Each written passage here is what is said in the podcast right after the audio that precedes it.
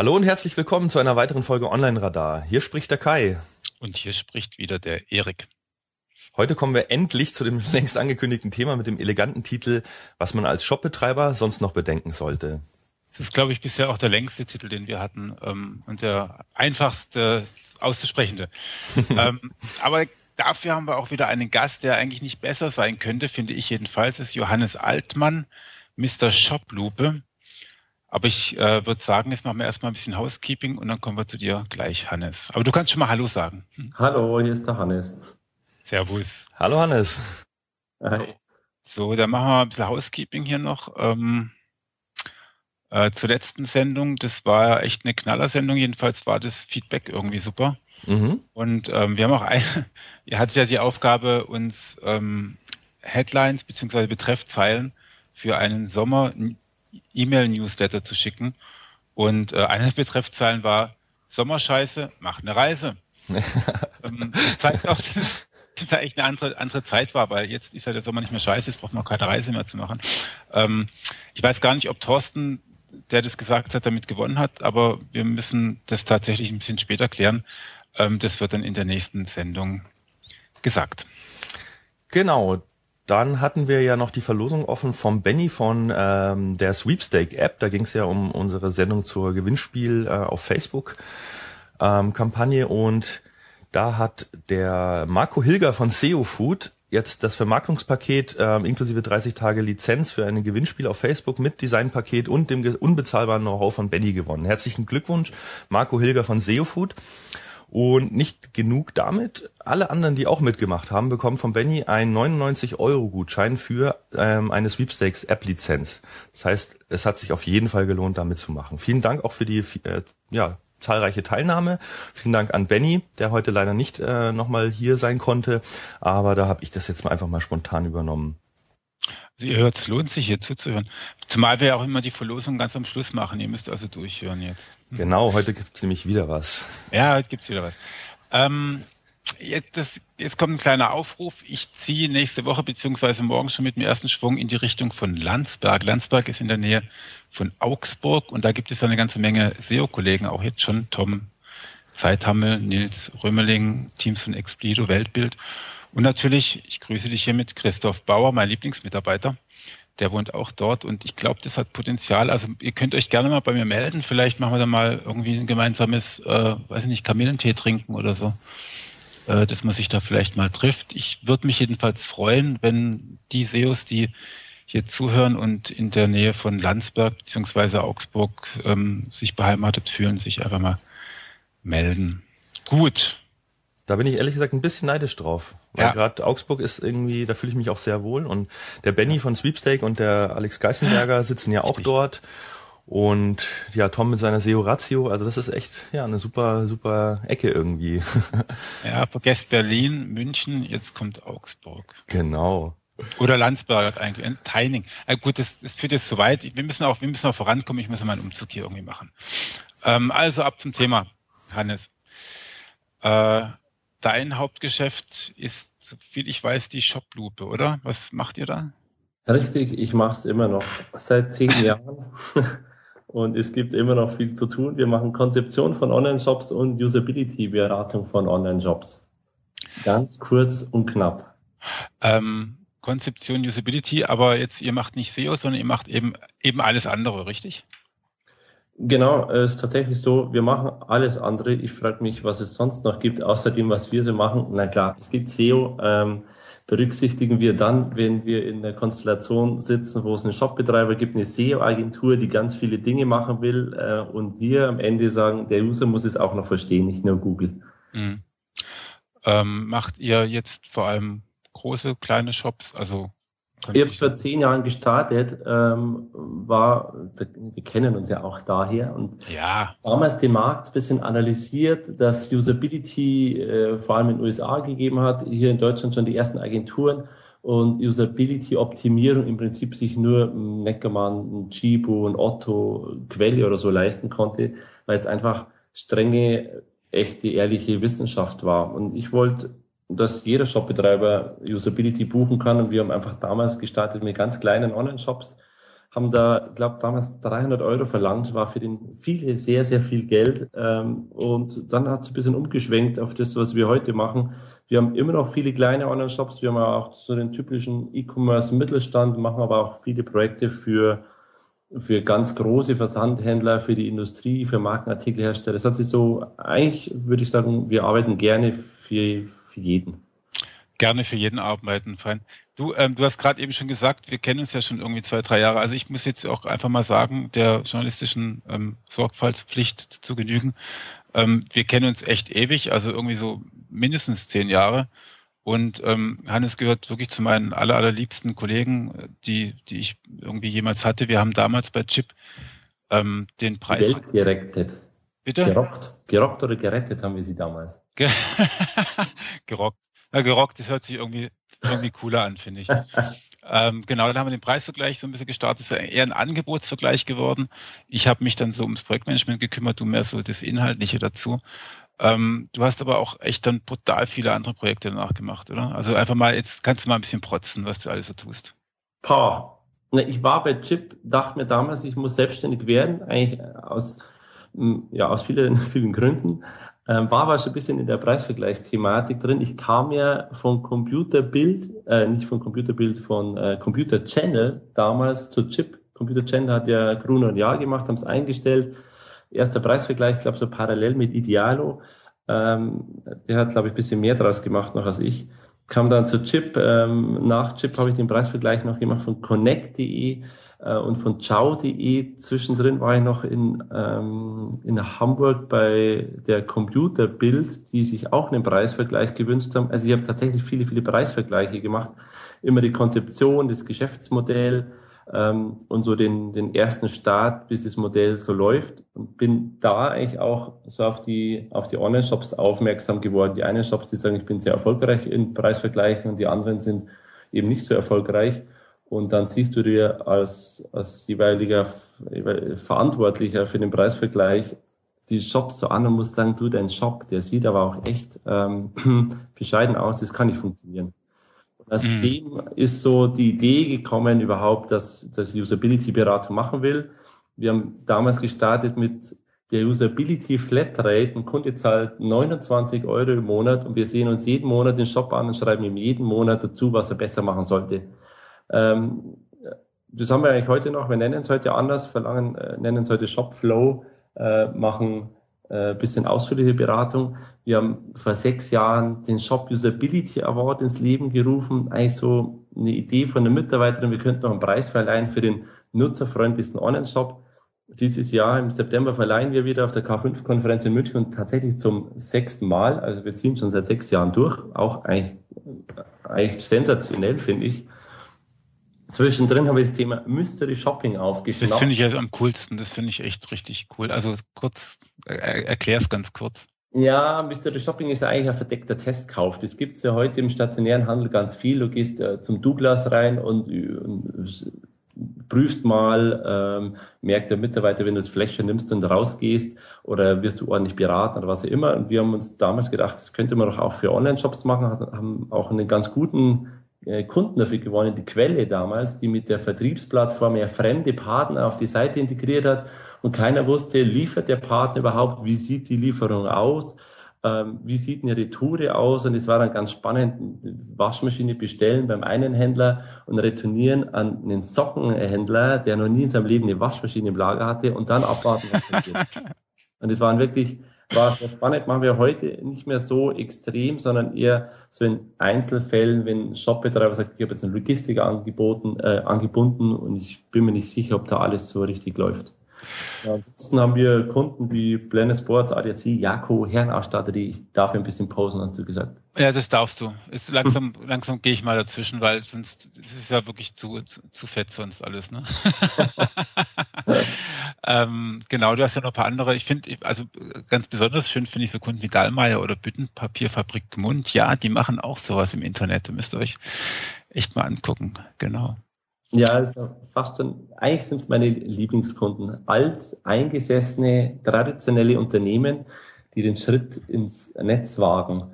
da ist ganz viel Tradition im Spiel und ganz viel einfach Vergangenheit. Und die, wenn was machen, dann machen die das schon immer mit sehr viel Verstand.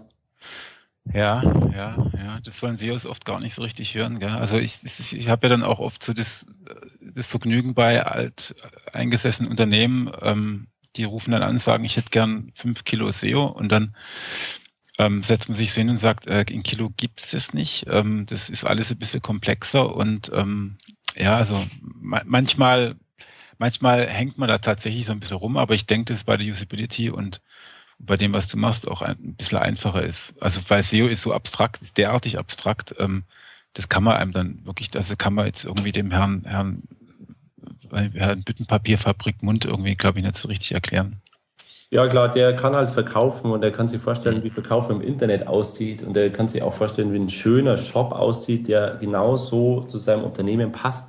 Und dann muss man ein bisschen drehen und schrauben, dass der Shop ordentlich nutzbar ist und ähm, da sind wir sicherlich näher dran als, als mit so SEO-Themen, wo mhm. nicht jeder weiß, was es eigentlich geht. Ja, genau, genau. Ja gut, ja gut. Jetzt pass auf, lieber Herr Altmann, ich habe jetzt einfach mal so ein Szenario, ich habe Slackline als Trend entdeckt. Ich denke, oh, da ist jetzt voll Kohle drinne.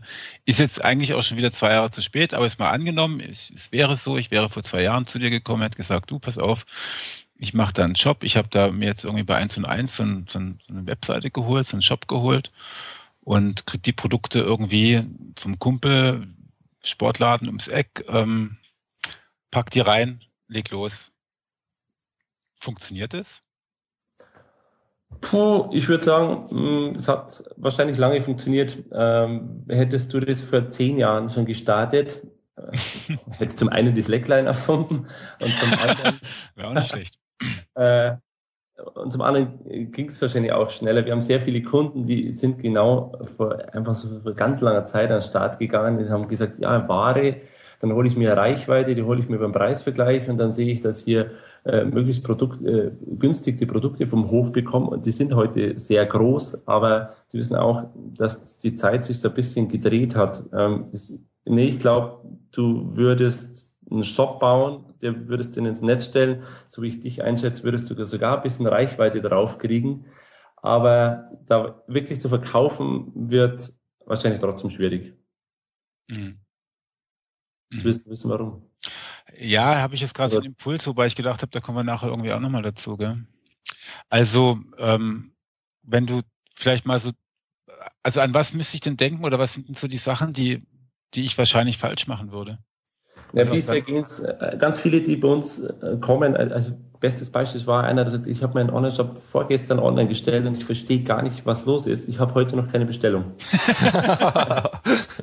und also echt mit dieser, mit dem Glauben wird auch viel rangegangen, aber auch ehrlich gesagt, wir in unserer E-Commerce-Branche, wir wir erzählen es ja auch ständig. Wir erzählen ja ständig, geh ins Internet und alles wird gut. Es werden ja stationäre Fachhändler, die bis mhm. dahin kein PC hatten, ins Internet gezwungen mit Potenzialanalysen äh, von ganz spannend.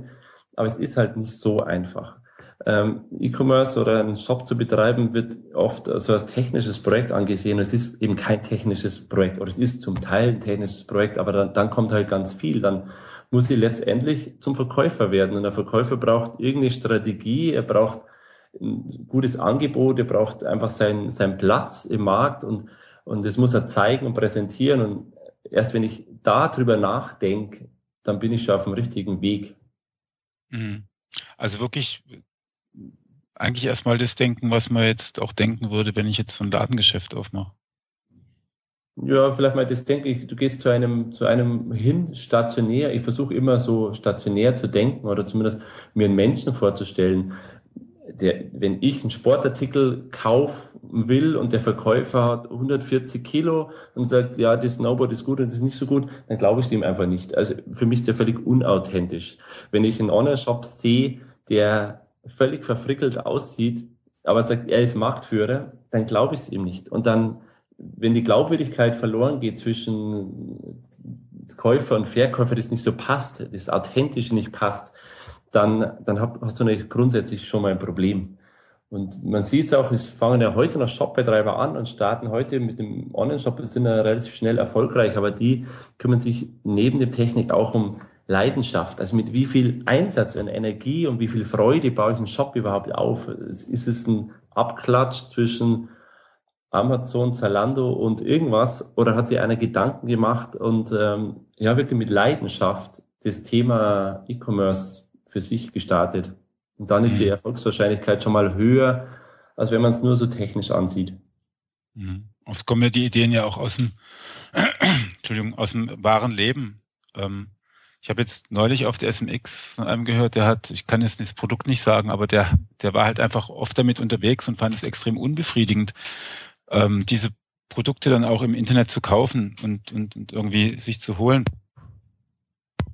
Und ähm, dann hat er hat er sich einfach mal schlauer gemacht, hat sich dann die Marken rausgesucht, was ist es denn, hat dann wirklich angefangen, diesen, diesen Job auch aus seinem Bedürfnis herauszubauen. Was würde er denn gerne wollen? Und er ist mittlerweile auch bei Google, aber auch ähm, äh, insgesamt ist der Shop äh, hoch profitabel. Also der hat wirklich dann dieses, dieses Produkt, das ist relativ leicht zu verschicken, das ist was kleineres, mhm. hat er auf seinem Dachboden irgendwie gelagert und verschickt es dann fröhlich und ist total happy damit. Ja, aber hier bei uns ums Eck, wir sitzen ja in Miesbach, ein bisschen südlich von München, hat einer ein Sportgeschäft aufgemacht, neu gegründet, 22 Jahre alt, stationär, wo jeder sagen würde, das funktioniert nie im Leben. Es gibt ja Internet, du musst einen Online-Shop aufmachen. Aber ich gehe da rein in den Laden, er selbst super Sportler, super schön eingerichtet, äh, im Almhütten-Style. Und du gehst so gerne dahin. Ich weiß, da zahle ich ein bisschen mehr als im Internet, aber es macht mir so viel Spaß, da reinzugehen dass ich es einfach kaufe. Genauso ist es im Online-Shop auch, wenn ich, es gibt Shops, sie sind nicht die billigsten, aber sie machen einfach Spaß. Und ich gehe rein, ich werde gut beraten, ich werde inspiriert ähm, und dann fühle ich mich wohler als in anderen Jobs. Aber trotzdem, Herr Altmann, es fängt alles damit an, dass es halt dann auch, auch Technik ist. Ne? Also finde ich schon. Und ähm, jetzt will ich gerne von dir eine, eine Empfehlung für eine Shop-Software haben.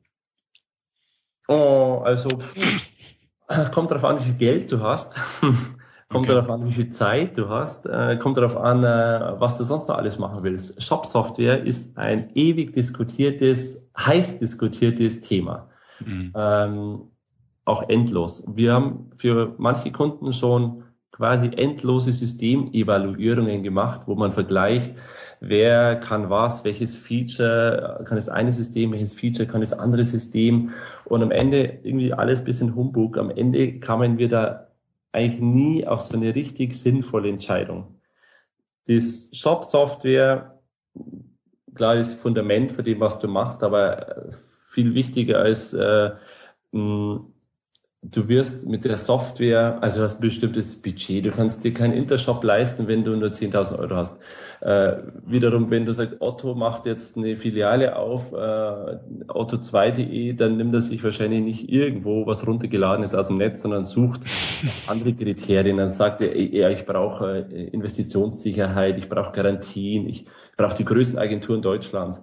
Und das eher, eher von der Richtung werden Shop-Software-Lösungen getrieben. Ich habe eine Warenwirtschaft, die gibt's vielleicht schon. Und ich kann an die Warenwirtschaft nur vier, fünf Systeme anstöpseln. Und es ist immens aufwendig, ein Shop-System anzustöpseln, was da noch nie verbunden wurde. Ähm, und daher ist für mich die Diskussion so ein bisschen zu heiß, weil eigentlich die Wahrheit ein bisschen woanders liegt als in der Technik selbst. Also ob du dann Oxid nimmst, ein Shopware, ein Magento, ein Hybris oder was auch immer, liegt so ein bisschen daran, wie groß du selbst bist, wo du hingehörst, was du für eine technische Infrastruktur hast. Alle Features und Design und so kannst du mit allen Dingen gleich gut bauen.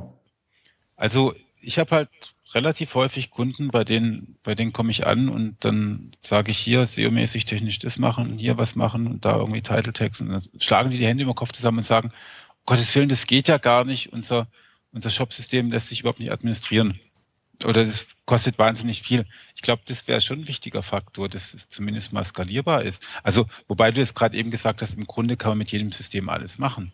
Ich glaube, es gibt in, für jedes Shop-System gute, gibt's gute und schlechte Referenzen. Mhm. Planet Sports, ich weiß gar nicht, was der aktuelle Umsatz macht, ich glaube 80 Millionen oder so, der läuft, äh, Achtung, auf einem OS-Commerce-Shop. Oh, krass. Mehr oder weniger. Okay.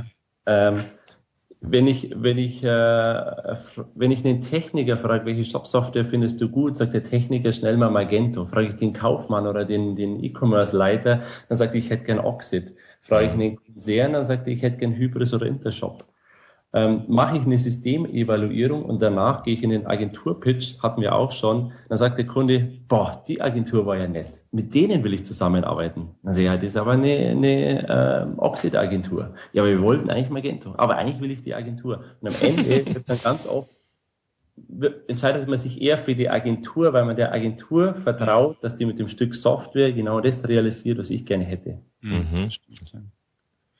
Okay eigentlich nachvollziehbare Sicht, oder Kai? Also hätte ich jetzt, ja.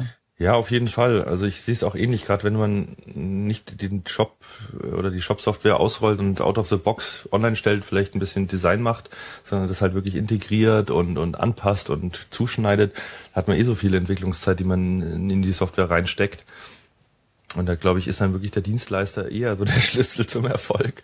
Ja, die Dienstleister ist ja auch im Prinzip auch ganz klug, die spezialisieren sich inzwischen eigentlich alle nur noch auf ein System. Du kannst nur die Mitarbeiter auf eine, in eine Richtung schulen. Und deshalb, ja, eigentlich, die meisten entscheiden sich für eine Agentur und die Agentur bringt, bringt eine Software mit. Mhm. Okay, macht Sinn. Ist es beim Zahlungssystem genauso?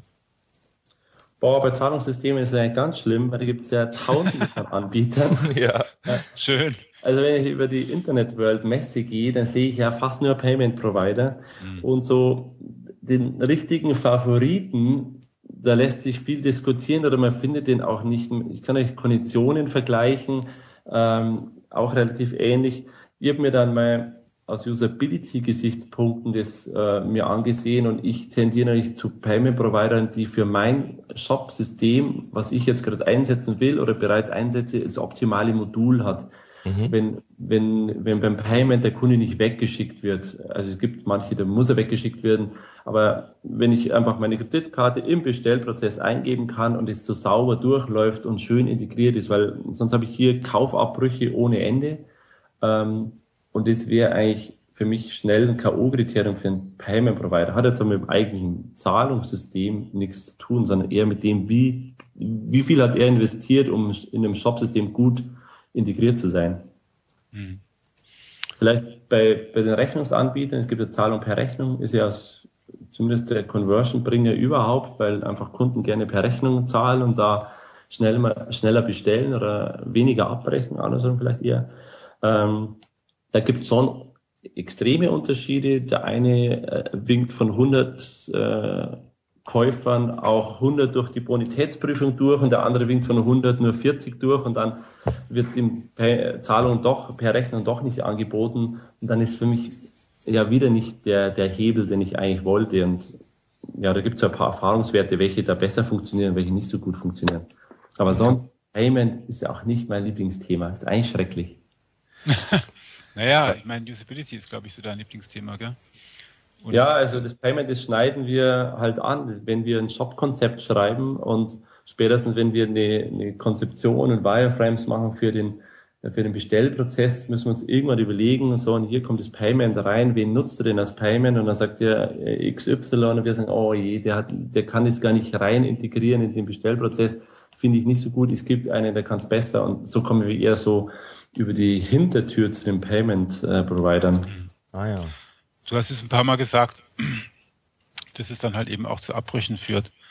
Ähm, hast damit auch eigentlich Design und Disability angesprochen, aber ich habe, also ich werde ja manchmal auch gefragt von, von unvorsichtigen Leuten, ähm, die glauben, ich wüsste irgendwie viel, ähm, irgendwas über Usability von Shops oder ich meine, da habe ich ja echt gar keine Ahnung. Ich lehne es auch meistens ab. Das Einzige, was ich dazu sage, ich glaube, die Leute haben sich halt daran gewöhnt, dass Shoppen so ist wie bei Amazon beziehungsweise bei bei Zalando und deswegen soll es eigentlich genauso sein. Ist das eine falsche Aussage? Ähm, sagen wir Usability-Regel Nummer eins: ein Shop muss äh, leicht nutzbar sein. Usability-Regel Nummer zwei: ein Shop muss leicht erlernbar sein. Und wenn du was baust, was man schon kennt, dann braucht es keiner mehr lernen. Und Amazon und Zalando mhm. kennt natürlich jeder oder wahrscheinlich hat jeder in Deutschland ein Amazon-Konto. Ähm, wenn du also in diese Richtung gehst, dann wirst, wirst du dich ein bisschen leichter tun. Aber ohne dass du jetzt Amazon gleich nachbauen musst. Ich, würde, ich würde nicht extrem dagegen laufen. Also ich weiß heute, den Shop-Logo ist links oben, die Suche ist oben, äh, die Navigation ist links und im Header ein Warenkorb ist rechts. Und wenn du an diesen Ecken drehst und sagst, das hatten wir auch schon, ah, wir wollen besonders sein, unser Warenkorb ist im Footer, warum auch immer, ähm, dann wird es einfach daher schwer, weil der Kunde es nicht gewohnt ist und lernen muss. Und wenn er lernen muss, äh, oder versteht es vielleicht nicht so schnell. Und dann hast du weniger Conversion Rate und weniger Käufer. Also in dem Sinne würdest du sagen, anders sein ist nicht unbedingt ein Wettbewerbsvorteil, sondern geht zu Kosten oder auf Lasten dann der, der insgesamten ja, Conversion Rate Bedienbarkeit. Anders würde ich in jedem Fall sein wollen. Also Shop, jeder Shop muss anders sein als der andere. Jeder muss was Einzigartiges haben, was Besonderes, was überhaupt rechtfertigt, dass du einen Online-Shop hast. Aber mhm. diese Besonderheit sollte nicht in Usability stecken, sondern okay. eher in wie du verkaufst oder was du verkaufst oder was du einfach machst, wie du das handelst. Ah, okay. Also im Grunde, also vom Design her, von der Usability könnte ich, äh, ich sag mal vom Design her, kann ich so bauen wie Zalando, sieht halt so aus, aber ich muss mich halt irgendwie unterscheiden in, in was? Also in Produkten. Ja, ja, so, es muss nicht so wie Zalando aussehen. Das kriege ich ganz oft. Kunden kommen zu uns und sagen, ich hätte gerne einen Online-Shop. Der Header soll so sein wie Zalando. Die Navigation so wie Amazon. Der Footer, den habe ich gesehen. Die Produktdarstellung hätte ich bitte gern von, keine Ahnung, äh, Design 3000. Ähm, da fehlt es eigentlich schon irgendwie an der, ja, so an der Vision, wie mein Shop funktionieren sollte. Ich habe einen Shop, ich verkaufe Slackline. Ich will sportlich wirken. Slackline ist, äh, verkauft vielleicht über Bilder, über Emotionen. Möglicherweise kauft, verkauft aber Amazon nicht über Emotionen, deshalb hat Amazon auch nicht so große Bilder. Deshalb ist Amazon auch eher technisch wirkend. Es wäre also eine, eine Fehlberatung zu sagen, Amazon ist der erfolgreichste Online-Shop der Welt und deshalb kopierst du den und klebst einfach vorne deine mhm. Slackline rein, dann wird alles gut. Mhm. Okay, ich verstehe. Also es muss also noch irgendwie... Hm. Mit dem Zusammenklauen ist es immer schwierig. Ich muss eigentlich selbst auf den Trichter kommen und ich, ich kann nutzen, wie, wie ein Standard funktioniert, weil Standard erlernt ist, aber ich sollte mich nicht so sehr an andere Shops so anlehnen. Mhm. Also die Sache wirklich so machen, wie man es ja, wie, wie man es gerne selber mag. Also das erscheint ja, mir ein bisschen also, einfach. Ja. So Panel of One. Also ich meine, das, also pff, der authentischste Verkäufer ist ja der, der eigentlich Käufer wäre, wenn du die Dinge verkaufst, die du selbst so sehr liebst, dann wirst du die, dann wirst du nicht klauen, sondern wirst du sagen, ich weiß besser als alle anderen, wie man das verkauft. Und ich glaube, ich mache das in der Navigation so. Und mein Attribut heißt nicht äh, Länge, sondern mein Attribut heißt hier Farbe. Und ich werde Farbe vor Länge stellen oder was auch immer. Ich werde mir Dinge überlegen, die eine, einen echten Mehrwert für den, für den Endverbraucher äh, sind. Und ja, einfach mich unterscheidet von allem anderen. Mhm. Ich war beim Workshop auch äh, beim Kunden, sehr großer Online-Shop, und der sagt, ja, wir haben Sie eingeladen, wir wollen gerne unsere äh, Navigation komplett überarbeiten, so gefällt sie uns nicht mehr, so funktioniert auch nicht so. Äh, mitgenommen, alle Ideen, danke, Wiedersehen. Nächsten Tag ein Workshop bei einem anderen Kunden, der wiederum sagt, ich hätte eine Navigation genauso wie der, wo ich halt einen Tag vorher war. da stehst du da. Ja, was denkst, hast du dann gesagt? Jetzt erzähl aus dem echten Leben. äh, ich hab, ja, ich habe ich hab genau das erzählt. Äh, nicht klauen, äh, lieber neu entwickeln. Wer weiß, ob es zu gut ist. ja. Okay.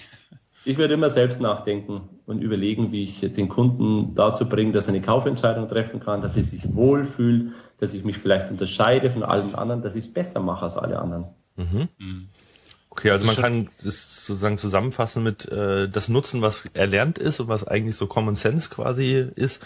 Also nicht da dagegen arbeiten, aber ansonsten wirklich ein komplett eigenes Konzept aufbauen und nicht äh, stückelweise irgendwie zusammenfriemeln und hier ja, habe ich genau. das gesehen, da habe ich das gesehen machen das sind so ganz kleine Dinge. Ich finde zum Beispiel Zalando, kann man viel diskutieren, ob das Unternehmen sinnvoll ist oder nicht, weil das so viel Geld hat, aber äh, an manchen Ecken sind die nicht unglaublich kreativ, und, aber es sind keine, ist keine Raketentechnologie. Ich glaube, Zalando war der erste, der aus diesem Warenkorb-Icon, was dieses kleine Wägelchen äh, da verdeutlicht, mhm. ja eine, eine Tüte gemacht hat.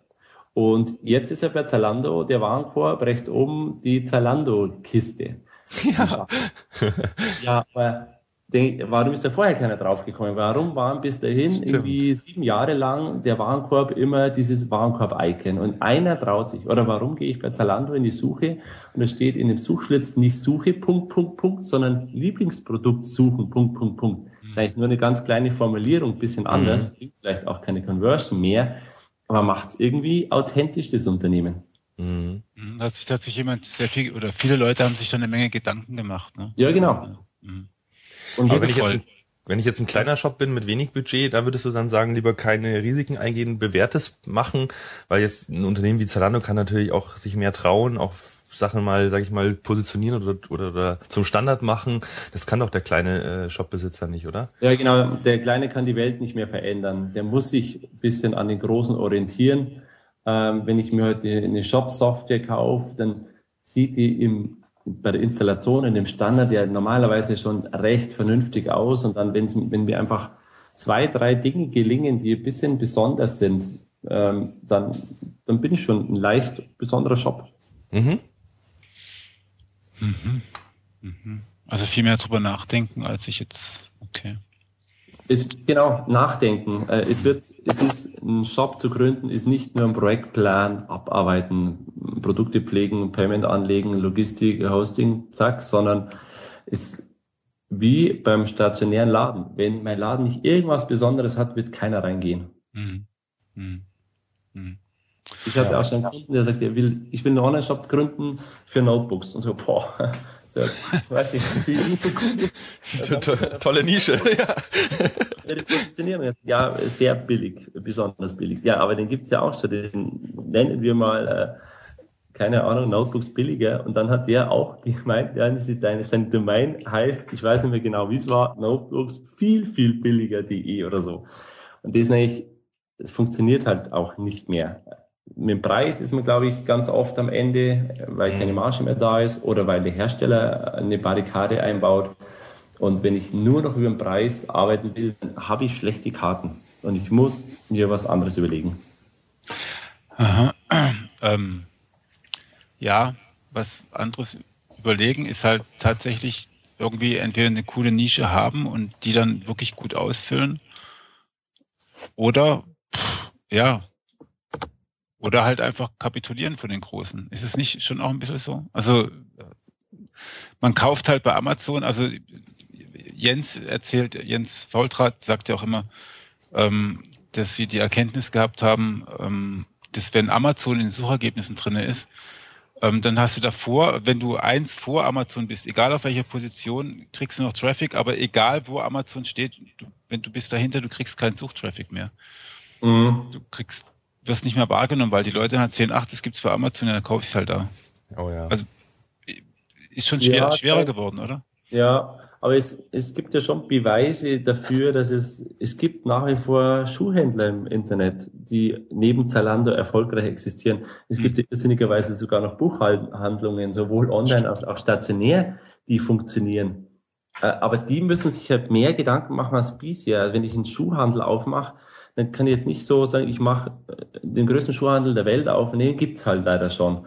Sondern ich suche mir halt irgendwas Spezielles raus. Da muss ich in die Nische rein oder ich, ich mhm. mache Individualfertigung oder ich importiere, wo keiner importiert oder was auch immer. Mhm. Und über den Preis geht sowieso kaum, weil ich glaube, die Margen sind eh nicht allzu hoch und ähm, was man halt eben so hört, ist vielleicht auch das nächste Thema, dass wir uns mal darüber unterhalten, was, was bei so einem Shop eigentlich nachher hinten übrig bleibt. Also wenn man denkt halt, irgendwie macht einen riesen Umsatz von einer Million Euro im Jahr oder so, was gar nicht, vielleicht gar nicht so arg viel ist, wenn ich hochwertige Produkte habe. Ähm, aber die Frage ist, was bleibt denn eigentlich noch übrig? Weil es gibt doch auch nur gewisse Margen und Rücksendequoten, die viel Geld kosten in Kasse und Betrug. Ähm, hast du da Erfahrungswerte? Wie, wie machen das deine Kunden? Also es ist schwierig, sehr schwierig. Es gibt auch viele Händler, die inzwischen wieder aufhören, weil sie sagen, es lohnt sich eben nicht mehr. Mhm. Und eine Zahl, eine Million Euro Umsatz, die ist ja gar nicht so falsch. Es gibt in Deutschland, es schwören ein bisschen viele Zahlen rum, aber die letzte Zahl, die ich gehört habe, waren, in Deutschland gibt es 150.000 Online-Shops und man geht davon aus, dass 5.000 bis 6.000 zu einer Vollselbstständigkeit geführt haben. Wow, so wenig. Die anderen von einer Person sitzen halt zu Hause, machen das nach der Arbeit und gehen irgendwie am Wochenende mal zur Post und, ähm, und, und ja, es ist auch eine Million Handelsumsatz ist nicht wahnsinnig viel. Es gab mal in der Süddeutschen Zeitung einen Artikel, ein Münchner Dönerhändler macht im Durchschnitt eine Million Euro Umsatz. Mhm. Mhm. Und wenn du dann, du hast Marge, du hast äh, Rück, äh, Retouren, die Retourenkosten, du hast Technikkosten, du hast äh, ja, vielleicht geht mal ein Produkt verloren oder es kommt eben nicht so zurück, wie, wie du es weggeschickt hast. Du hast ja auch Ver Verluste oder Kosten, die einfach entstehen und die sind nicht zu unterschätzen. Und mhm. deshalb glaube ich, ist, ist es nicht ganz einfach, einen Job zu betreiben und damit komplett vollständig selbstständig zu sein, als voll existent. Und es ist schon gar nicht mehr einfach, da ein richtiges Unternehmen draus wachsen zu lassen. Gibt es natürlich viele, aber eben auch nicht endlos viele. Kann man das dann irgendwas festmachen? Also wie viele? Nee, es, also wenn, wenn 100, 164.000 ähm, Shops in Deutschland eh keine Vollselbstständigkeit begründen, dann, dann sind diese, das sind ja alles Shops, die nur nebenher gemacht werden. Da ist es dann auch nicht mehr wichtig, ähm, wie viel bringt es denn tatsächlich ein oder gar nicht mehr rechenbar, aber, aber ähm, ist ab einer Million Euro Umsatz, also mit welchen Margen muss man denn da so rechnen? Kannst du das für, für verschiedene Branchen sagen? Ja, es wird halt an sich, wenn ich welche treffe und sage, ja, ich habe einen Job aufgemacht, die war, war jetzt kürzlich auf einer Tagung äh, arbeitslos, äh, Existenzgründerdarlehen oder so und macht einen Shop auf, dann denke ich mir, ein Shop wäre das allerletzte, was ich aufmachen würde, weil Handel einfach auch unglaublich kapitalintensiv ist. Die Ware muss ich ja haben. Bin ich in der Sportartikelbranche, da gehe ich zweimal im Jahr auf die ISPO, muss vorordern fürs ganze Jahr. Läuft der Laden schlecht, bleibt die Ware über, läuft der, äh, der Online-Shop gut, wird mir die Ware ausgehen und ich kann kaum nachordern. Ähm, also da, da liegt einfach irre viel Geld mhm. im Lager. Mhm. Und in ganz wenig Fällen kann ich es kann ich's so auf Strecke ganz gut organisieren. Mhm. Deine Frage jetzt, das, was war deine Frage? Wie viel Geld ich brauche? Nee. Ähm, nee, ja, das Thema Margen, also ich, ich weiß noch aus, aus, aus, aus früheren Zeiten, da hatten wir immer davon gesprochen, dass so bei IT-Produkten sowie Notebooks irgendeine Marge von drei Prozent ist. ist es ja, ich glaube, es ist immer noch höchst unterschiedlich. Mir hat auch einer erzählt, an einem Tintenstrahldrucker verdient man ungefähr einen Euro. Ich war ja früher in der Bürobedarfsbranche, da war immer EK mal zwei. Ähm, da kann man dann schon mal davon leben. Und bei, sagen wir, 500.000 Euro Umsatz bleibt dann tatsächlich schon ein bisschen Geld über. Aber pauschal kann ich nicht hm. sagen, mit welchen Margen gearbeitet wird. Ich glaube auch. Mir hat ein Kunde mal gesagt, und ist der Handel noch so klein, bringt er in jedem Fall mehr als Arbeit ein. man, man, könnte auch sagen, bringt er äh, vor allem viel Arbeit ein. Ne? Ja, das kann auch sein, das stimmt. Ähm, also es gibt ja so verschiedene, es gibt ja verschiedene Rechnungen. Ähm, und da glaube ich, dass die Textilbranche relativ gute Margen hat und IT-Branche halt, weil die auch schon relativ früh so einen starken Preisvergleich hatten irgendwie, ähm, dass da die Margen relativ gering sind. Aber ich glaube, dass es keine Branche gibt, wo die Welt ganz in Ordnung ist. Die, sagen wir, ja. die Textilbranche hat vielleicht gute Margen, aber die haben halt auch 50 Prozent Retourenquote und wechseln zweimal oder viermal im Jahr das komplette Sortiment aus und müssen wirklich extrem krass reduzieren, dass das Zeug wieder vom Hof geht. Die IT-Shops, Notebooks und so, ja, die machen alle immens viel Umsatz, aber es bleibt ganz wenig hängen. Ähm, und eine Retoure vom Notebook ist, glaube ich, ein Total-Desaster für einen Händler. Mhm. Mhm. Und dann gibt's noch die Sportartikler, die tun mir immer persönlich ein bisschen leid, weil ich eigentlich die Shops alle sehr schön finde und die verkaufen ja so einfach, was wir alle lieben. Aber die können halt im Prinzip nur zweimal pro Jahr einkaufen. Und da muss ich schon sehr genau wissen, was brauche ich, was brauche ich nicht, weil sonst bleibt's über oder es geht mir aus. Mhm. mhm. Ja, ist eigentlich ein trauriges Kapitel, gell? Mhm. So ein bisschen, ja, weil es wird, wird halt nicht so viel darüber gesprochen wie viel am Ende überbleibt. Und, ähm, Ach du, also meine Kunden, meine SEO-Kunden, die sprechen da viel drüber. Ja? ah, das kann ich mir nicht leisten. Ja. Das ist, wobei ich mir dann auch denke, ja, Mai, ich meine, also ähm, dann ist es vielleicht auch eine schlechte Idee, irgendwie einen Shop zu machen, wenn es einfach nichts einbringt. Ja, genau. Aber lass uns vielleicht auf ein schöneres Thema überschwenken. Ähm, ähm, Usability. Kernfrage ist wahrscheinlich, wie kriege ich die ähm, Abbrechrate möglichst klein? Ja, genau. Also damals vor zehn Jahren haben wir gesagt, du bist, äh, was hast du für eine Conversion Rate? Die muss nach oben. Dann hat die gefragt, wie Conversion Rate? Dann, nee, ist die Kaufquote. Wie viel von 100 kaufen? Dann haben die alle gesagt, die, keine Ahnung, habe keine Statistik. Inzwischen ist das Thema, sagen wir, seit zwei, drei Jahren definitiv angekommen. Es gibt unglaublich viele Conversion-Optimierer. Die sind, glaube ich, alle aus eurer Zunft entstanden. Na, ja, gut, da könnte was dran sein.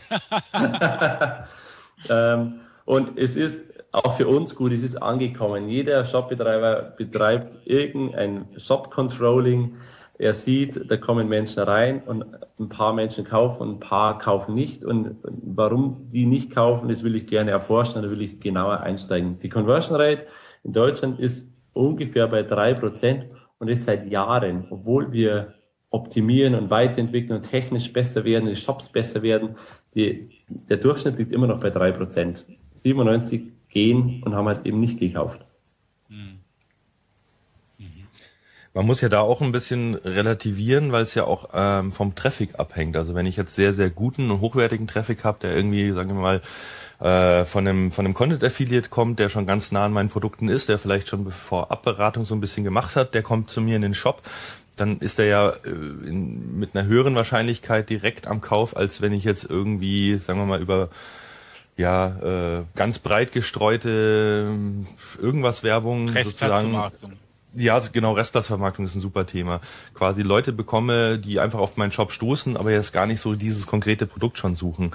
Ähm, also wie, inwieweit berätst du denn da auch ja, den klar. Kunden? Also der, der Händler mit dem wenigsten Traffic hat vielleicht, wäre die These, die beste Conversion Rate, weil er seine Kunden quasi persönlich in den Shop einlädt. Und je mehr Reichweite ich aufbaue und mir zukaufe und der, die, die schlimmste Ausbaustufe ist dann quasi TV-Werbung. Äh, da ist die Conversion Rate pauschal einfach schlechter. Natürlich, wenn ich mir so eine Usability-Optimierung ansehen, sehe und in seine Statistik reingehe, muss ich genau diese Dinge beachten, dass über verschiedene Channels, über verschiedene Quellen äh, unterschiedlich qualitativer Traffic rüberkommt. Aber ich sehe mir eigentlich auf dem Shop nicht so die Gesamtconversion an, der hat drei Prozent ist gut, der hat vier, nee, der mache ich nichts, sondern mhm. ich gehe immer ins Detail rein und sehe, an welchen Seiten bricht ein Kunde ab, ähm, ist es überdurchschnittlich oder unterdurchschnittlich, ich sehe mir die Seite äh, im Frontend an und überlege, warum hat der genau an der Stelle nicht weitergemacht. Mhm. Und dann erarbeiten wir Optimierungsvorschläge und können die unter Umständen auch mit einem A-B-Test äh, ausprobieren, ob die alte Version oder die neue Version besser ist. Ist jetzt aber eher bei uns, wir machen nicht so viele A-B-Tests. Wir machen Volltreffer. Okay. Das ist mal eine mutige Aussage. Also wir machen die Konzepte, die ja nicht von uns auch umgesetzt werden, sondern von der, von der entsprechenden Agentur. Und mhm. an der Stelle werden dann in der Regel die A-B-Tests auch gemacht. Mhm. Wir ah, interpretieren okay. dann nur die Ergebnisse wieder. Und was, ähm, was macht man dann? Also, also geht es dann eher darum, dass man irgendwas bekorkst dargestellt hat? Oder ähm, Du, wir hatten einen Kunden, auch relativ großer Versandhändler, der sagt, wenn er was, wenn ich was in den Warenkorb lege, dann in den Warenkorb wechsel, ähm, starten intern 100 Prozesse alle möglichen Abfragen und Plausibilitätsprüfungen und Zeug. Und er kann ganz viele Dinge machen. Er kann Gutscheine eingeben, Vorteilsnummern eingeben, kann sie einloggen, er kann als Neukunde, Stammkunde, irgendwas Kunde, er kann äh, Produkte aus einer Merkliste hinzufügen, er kann den Warenkorb speichern oder in die Merkliste reinschieben, er kann den Warenkorb drucken, er kann in Facebook, er kann alles Mögliche machen. Und die, die ganzen Dinge sind über die Jahre dazugekommen und hat man reingebaut. Und dann kommt er zu uns, das ist unser Warenkorb und wir verstehen ihn selbst nicht mehr und er sieht auch nicht mehr gut aus. Und wir wollen aber eigentlich nichts wegnehmen von dem, was wir da haben, weil wir da überzeugt sind, alle Features äh, brauchen wir. Ihr müsst es dafür sorgen, dass es wieder ordentlich aussieht, eine richtige Reihenfolge bekommt und jeder User versteht. Und das ist dann so eine Aufgabe, die wir zu bewältigen haben. Mhm. Und ist so eine Aufgabe zu bewältigen an, oder muss man dann Dinge wegnehmen tatsächlich? Es, mit Sicherheit, dass wir Dinge diskutieren und fragen, brauchst du es wirklich noch? Macht es Sinn so? Hat es jemals schon einer genutzt? Ähm, wo wir auch ganz oft recht kriegen oder, oder ja, recht kriegen und sagen, nee, tatsächlich, es nutzt ja gar keiner dieses Feature, wo wir gedacht haben, es nutzt jeder. Es ist ein bisschen Reduzierung, aber es ist auch oft eine Neuanordnung oder eine, eine, eine andere Priorisierung, dass Dinge, die wichtig sind, einfach anders dargestellt werden als Dinge, die nicht wichtig sind. Für mich ist Weglassen keine Optimierung. Das ist für mhm. vielleicht jetzt so gerade der Trend, äh, kam so ein bisschen, finde ich, so aus der Apple-Welt. Ja, genau. Je weniger, desto appliger, desto cooler und desto besser muss es sein. Aber weglassen ist keine Optimierung. Mhm, okay. Mhm. Weglassen ist einfach nur, ist einfach nur, dass es vielleicht schöner aussieht, aber es ist vielleicht fehlt da nachher was oder. Ja klar, also dann, mhm. wenn wir alle Funktionen aus dem Shop rausbauen, alles wegmacht, dann müsste ich ja der perfekte Shop sein, ist es aber nicht. Sondern gewisse Funktionen machen den Shop vielleicht auch aus. Das ist vielleicht sein, sein, sein USP, dass er Dinge anbietet, die ein anderer nicht hat und die sind, sind vielleicht auch komplex darzustellen. Mhm. Also hier muss ich jetzt doch nochmal, äh, sag ich mal, für dieses, diesen Ansatz argumentieren, weil der Ansatz ist ja nicht, je mehr man weglässt, desto besser, sondern es ist eher so rum, dass man sagt, die Dinge, die ich mache, sollte ich in Anführungszeichen perfekt oder möglichst optimal machen und lieber mache ich nur drei Features und die wirklich gut, als dass ich 20 Features habe, die keiner mehr versteht. Also ich glaube, das ist eher so der, der, die Herangehensweise der. Ja, so würde ich es jetzt bestimmt auch machen, wenn der Shop zu mir kommt in der Neukonzeption und hat Millionen Ideen, was er gerne machen würde dann würde ich auch so rangehen und sagen, du mach mal die wichtigen Dinge und dann Stück für Stück sehen, ob man es braucht und ob es vielleicht was bringt oder nicht. Mhm. In der Konstellation sind wir aber nur so 50-50, sondern äh, wir sind ja ganz häufig in der Konstellation, wo es schon ganz viel gibt im Shop.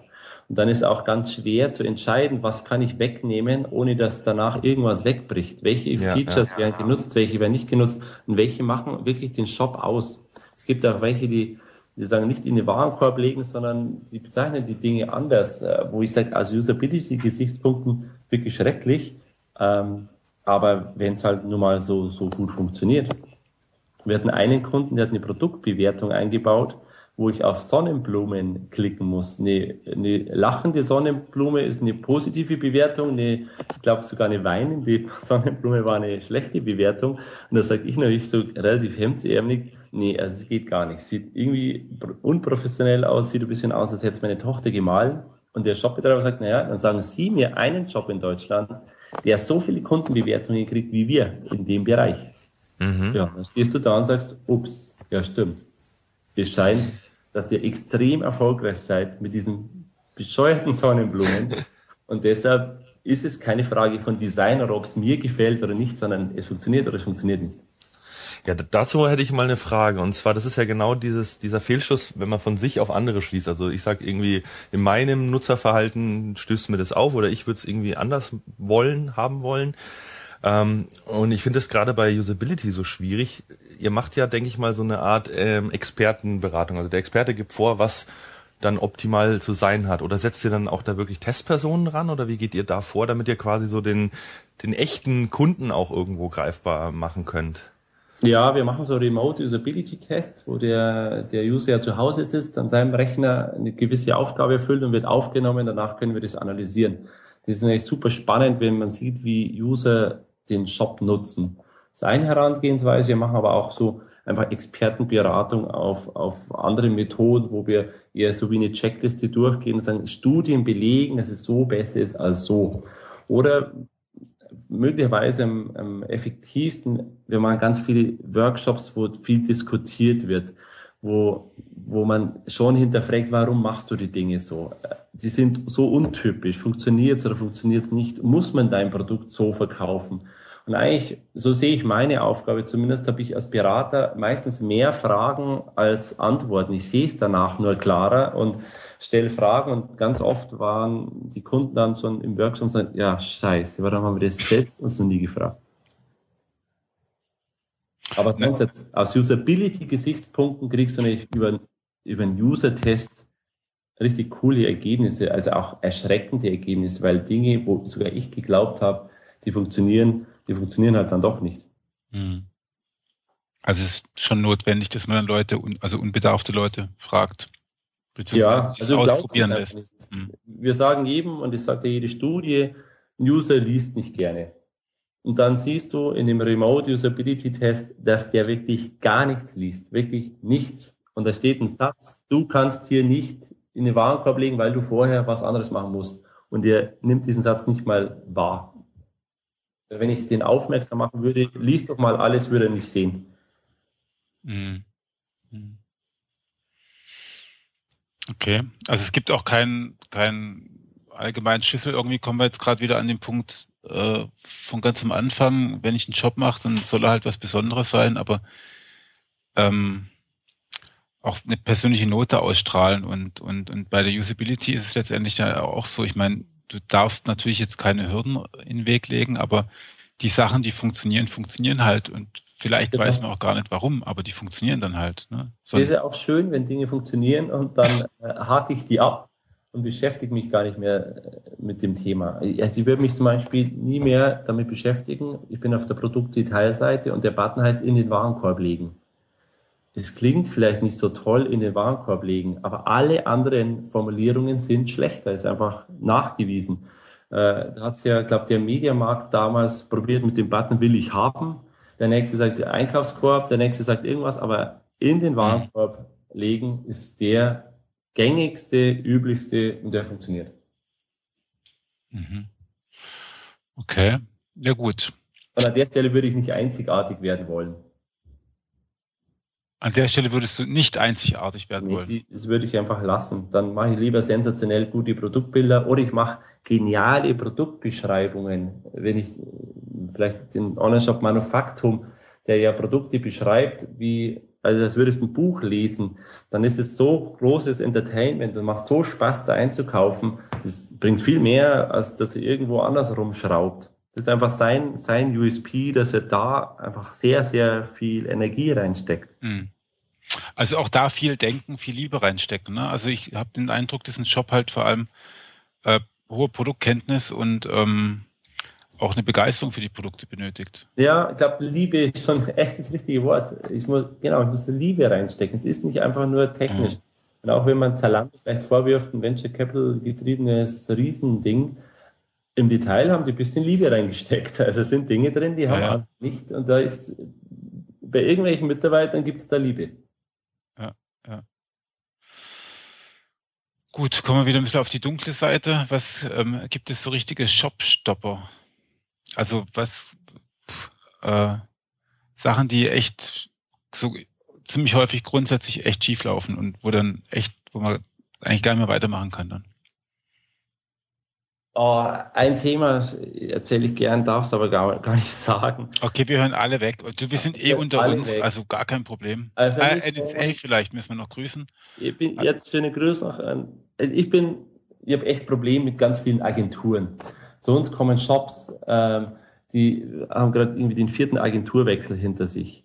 Und es ist, glaube ich, immer schwieriger, die richtige Agentur zu finden, die mir zum fairen Konditionen schnell, professionell, zuverlässig meine Dinge im Shop macht und baut und die mir zur Seite steht, die vielleicht nicht mit 1000 Euro Tagessatz reingeht, sondern einfach so ein bisschen realistisch auf dem Boden geblieben ist. Ich habe das Gefühl, dass die Welt, in der wir uns bewegen, sich einfach gerade teilt. Es gibt die einen, die sind Shopbetreiber, sind Händler, die leben von der Marge, die haben Probleme, die haben Herausforderungen, die haben Google als, als Herausforderung, die haben einen Rechtsanwalt als Herausforderung mit Abmahnen, die haben die Hersteller, die ihnen auf die Füße steigen und die, die ackern wirklich. Und auf der anderen Seite haben wir eine super schillernde Agenturwelt, die sagen, ja, ich habe wieder 17 Mitarbeiter eingestellt und es läuft blendend bei uns, es läuft super und das geht meiner Meinung nach immer weiter auseinander. Es ist kein gutes Zusammenarbeiten mehr und das ist vielleicht gerade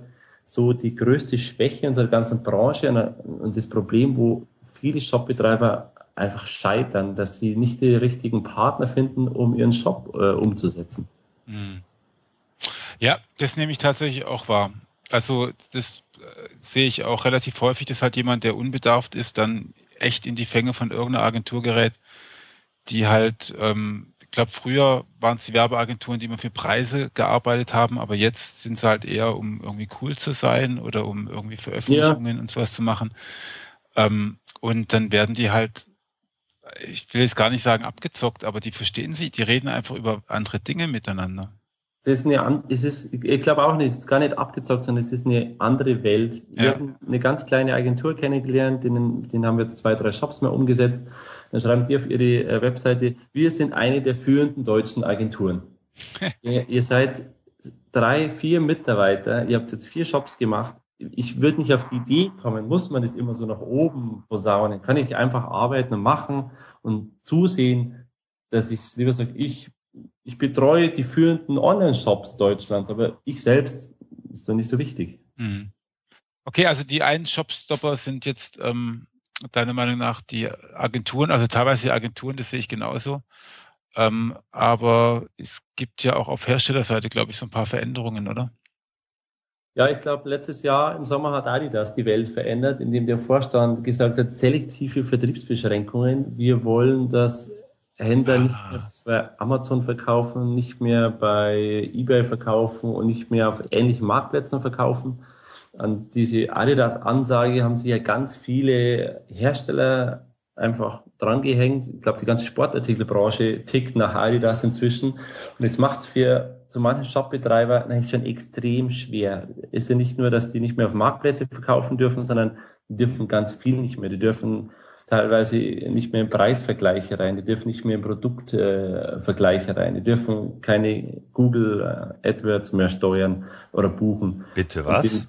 eigentlich ah. immer mehr äh, verboten, Dinge zu tun, die man eigentlich am Ende machen muss, um Reichweite zu gewinnen. Wie kann man das denn verbieten? Also ich ähm, müsste nochmal erläutern, wie das funktioniert. Das ist verboten. Ja, im Prinzip, wir haben, wir, du kriegst ein Schreiben als Slackline-Händler, dein Hersteller sagt, Achtung, lieber Erik, deine Slacklines darfst du künftig nur noch in deinem Online-Shop verkaufen.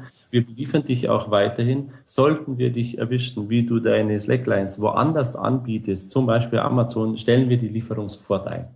So sieht eine Vertriebsbeschränkung aus. Ah, okay. Also das heißt, ähm, das geht nur praktisch ähm,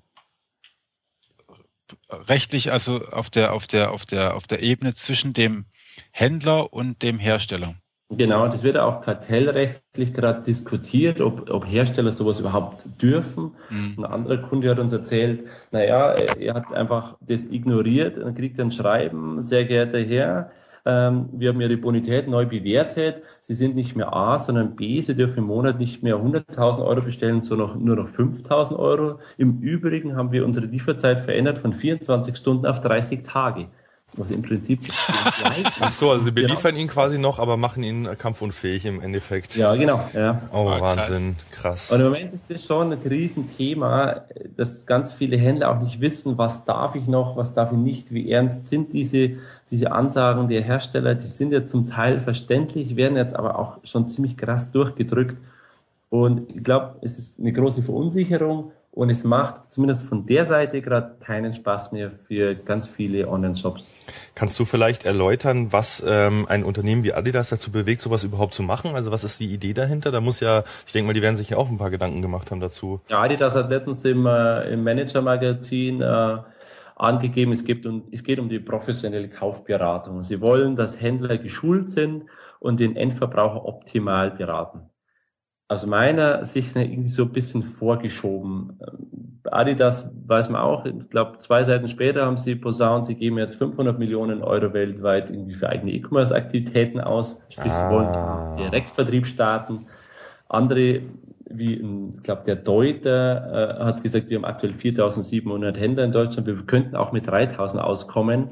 Ich glaube, die letzten zehn Jahre hat überhaupt kein Markenartikler verstanden, was da abgeht und dass hier eine völlig neue Welt im Internet entsteht. Und jetzt fällt es ihnen auf, dass sie eigentlich ihre Aufgabe ähm, völlig übersehen haben. Früher gab es ordentliche Schulungen, es gab Ausstattung für meinen stationären Laden, es gab einen Besuch vom Außendienstmitarbeiter und dann gab es einfach irgendwelche Online-Shops und es wurden immer mehr und jetzt fällt es einfach auf, das ist zu viel. Es ist sicher auch zu viel. Ähm, aber jetzt, was jetzt getan wird, ist eigentlich auch echt krass, weil den, den Shops der Hahn abgedreht wird. Ja, da hängen ja auch wiederum Existenzen dran, wenn die jetzt seit drei Jahren oder noch länger erfolgreich mit Adidas-Produkten sind zum Beispiel und kriegen dann einfach keine Produkte mehr. Das ist ja, kann man ja den Laden zumachen. Ja, absolut. Und äh, es gibt ja auch sehr viele, die machen 40, 50 Prozent über Marktplätze, also über Amazon. Mhm. Ähm, hat man die ja auch ja ganz lang hin motiviert und funktioniert ja auch. Ähm, wenn einem dieses Eck wegbricht, dann bricht nämlich richtig viel weg. Jetzt sind wir schon wieder beim düsteren Thema. Ich Wie es ausgehen wird, wissen wir nicht. Ich glaube, es wird gut ausgehen, Erik. Ich glaube auch, alles wird gut. Also ich bin überzeugt davon. Aber jetzt bin ich jetzt noch mein Szenario ganz am Anfang. Ich will jetzt irgendwie mein Slacklines verkaufen, weil ich das irgendwie total cool finde. Äh, also trotz allem lohnt sich ein Online-Shop noch? Ich glaube, das macht immer noch Sinn. Es macht immer noch Spaß. Die Technik ist so weit wie nie zuvor. Du kriegst einen Shop sehr schnell. Du kannst ihn theoretisch auch sehr günstig dir einrichten. Es gibt so viele Möglichkeiten. Es wisst jetzt ihr, wie ich, wie ich an Reichweite komme. Es ist einfach, das, das Thema ist einfach, ich bin da nicht mehr der Erste, sondern es ist einfach gelebt. Es gibt gute Dienstleister. Und ich glaube, wenn ich ein bisschen nachdenke, mir eine gute Positionierung überlege, ein gutes Sortiment zusammenstelle und alle Möglichkeiten nutze, die mir heute zur Verfügung stehen, dann kann ich noch super gut und erfolgreichen Online-Shop machen. Also das war jetzt eigentlich schon mal ein ziemlich gutes Schlusswort, aber jetzt kommen wir nochmal zu einer ganz anderen Sache, beziehungsweise ähm, zu dem, was der Hannes vorhin auch schon mal angesprochen hat, der Shop Usability Award. Vielleicht kannst du den einfach nochmal ganz, ganz kurz erklären, wobei es darum geht. Der Shop Usability Award ist der Preis für Shopbetreiber und gewinnen wird der, der den nutzerfreundlichsten Shop hat, der genau die Dinge umsetzt, die wir gerade besprochen haben. Schönen Shop mit viel Liebe gemacht, ähm, der sich bis zum 31.07. bei uns bewirbt. Das heißt, äh, 31.07. bewerben, das ist äh, je nachdem, wann man jetzt im Podcast hört, in ein, zwei, drei oder vier Tagen. äh, vielleicht hört ihr es ja auch am 1.8., dann habt ihr Pech gehabt. Und ähm, ihr könnt euch sogar noch ähm, da bewerben. Diese Bewerbung kostet ein paar Euros. Drei von euch ähm, bekommen dafür einen Gutschein. Genau. Ihr könnt damit euren Job ähm, bewerben. Ihr könnt euch bewerben, dass euer Shop diesen Award bekommt. Und ihr kommt damit nachher auch am, was hast du gesagt, am 12., 13. September? September, die K5-Konferenz in München, da verleihen wir den Award. Und da bekommt der Sieger die knapp vier Kilo schwere Trophäe. Vier Kilo. Und das wird total lustig, weil dann renne ich nämlich rum und gehe damit ähm, an Stehtischen hier mein Essen holen und äh, check damit im Hotel ein und im Flieger am nächsten Tag. Super. Da haben wir nämlich schon dran gedacht, du kriegst als Gewinner den ganzen Abend einen Butler von uns zur Verfügung gestellt. Ein Butler. Der Butler, der wird ja sowohl deine Trophäe halten, der kann dir auch ein Bier bringen und deine Getränke bringen und er steht dir zur Verfügung bis zum Taxi. Ah, ist es geil. Äh, ich, muss ich vielleicht auch noch einen Job gründen, aber bis morgen schaffe ich das nicht. Ah, das schaffst du schon. ja, ich muss ja umziehen, ich muss ja umziehen. Nein, erstmal, ähm, also, damit ihr Bescheid wisst, Leute, ihr könnt euch also bis zum 31.07. könnt ihr kommentieren. Ähm, wir verlosen dann, nein, ich muss es nochmal anders sagen. Ähm, drei von euch können kostenlos an diesem Award teilnehmen. Ihr müsst aber bis nächsten, ich sag mal, bis zum 30. Juli müsst ihr einfach den Beitrag auf äh, Radio für SEO kommentiert haben und sagen, ja, ich will daran teilnehmen. Ähm, dann kommt ihr mit in die Lostrommel und ähm, natürlich braucht ihr auch einen Job dazu. Ne? Also sich zu bewerben ohne Shop ist irgendwie ungünstig. Shop wäre sinnvoll. Ja, macht total viel Sinn, gell? und ähm, dann habt ihr auch ähm, die Hoffnung auf eine vier Kilogramm schwere Glastrophäe inklusive Butlers. Finde ich total cool. Jawohl. Genau, also tragt euch ein, schreibt rein und dann habt ihr auch noch ähm, zu, äh, ich glaube, es gibt dann am 12. 13. gibt es noch ein paar Schnittchen, also was zu essen gibt es auch. Ähm, von daher könnt ihr euch da bewerben. Ich bedanke mich jetzt einfach schon mal beim Hannes. Ähm, das war, glaube ich, wieder ein extrem spannendes Gespräch. Danke, äh, ich habe mich auch gefreut. Du hast wieder ein paar neue Aspekte so reingebracht. Also ich selber bin über ein paar Sachen verblüfft. Ähm, und ich glaube, auch unsere Zuhörer haben da, haben da einiges mitnehmen können. Haben wir noch was im Ausklang? Kai? Ja, ich habe jetzt noch ganz äh, kurzfristig ein Thema und zwar eine gute Bekannte von mir, die schreibt gerade ihre Bachelorarbeit. Und die, das Thema ist softwaregestützte Social Media Moderation. Und wenn ihr euch jetzt davon angesprochen fühlt, also ihr seid zum Beispiel Social Media Moderatoren oder Social Media Consultants, Experten, ähm, dann wäre das ganz super, wenn ihr ein bisschen Zeit mitbringen könntet, um 15 Fragen äh, zu beantworten. Das sind auch ganz einfache Auswahlfragen, da kann man relativ schnell durchklicken. Und das wäre ganz äh, klasse, wenn ihr euch da bei uns ähm, entweder in den Kommentaren oder an mich äh, per E-Mail kai at search-one.de mir einfach kurz schreiben äh, würde, dann leite ich das alles weiter. Das ist die Johanna Dietz, wirklich ein äh, sehr schlaues, sehr nettes Mädel und genau, die braucht eben dringend noch ein paar ähm, echte Experten, die an ihrer ähm, Umfrage teilnehmen, damit sie ihre Bachelorarbeit ähm, ja, erfolgreich äh, fertigstellen kann. Fördert die Lehre, meldet euch. Also jeder, der jetzt irgendwie unbedingt, also genau. Gut, ja, dann sind wir am Ende der Sendung, oder? Ja. Dann Vielen Dank, Hannes, nochmal für das, für das lange, ausführliche Gespräch. Danke ähm, auch. Und dann würde ich sagen, das nächste Mal sprechen wir uns. Da werde ich in einem, in einem ähm, Büro in Landsberg wahrscheinlich sitzen. Und ich werde jetzt wieder ein paar Schränke auseinandernehmen. Viel Spaß. Dann auch nochmal vielen Dank, Hannes. Äh, Erik, viel Spaß beim Umziehen. Ich komme dich dann mal in Kürze besuchen. Ja. ja, und dann erstmal wieder vielen Dank auch an euch Hörer fürs Zuhören, fürs Einschalten. Ähm, wir freuen uns auf eure Kommentare und bis zum nächsten Mal, wenn es wieder heißt Online-Radar. Tschüss. Tschüss. Online-Radar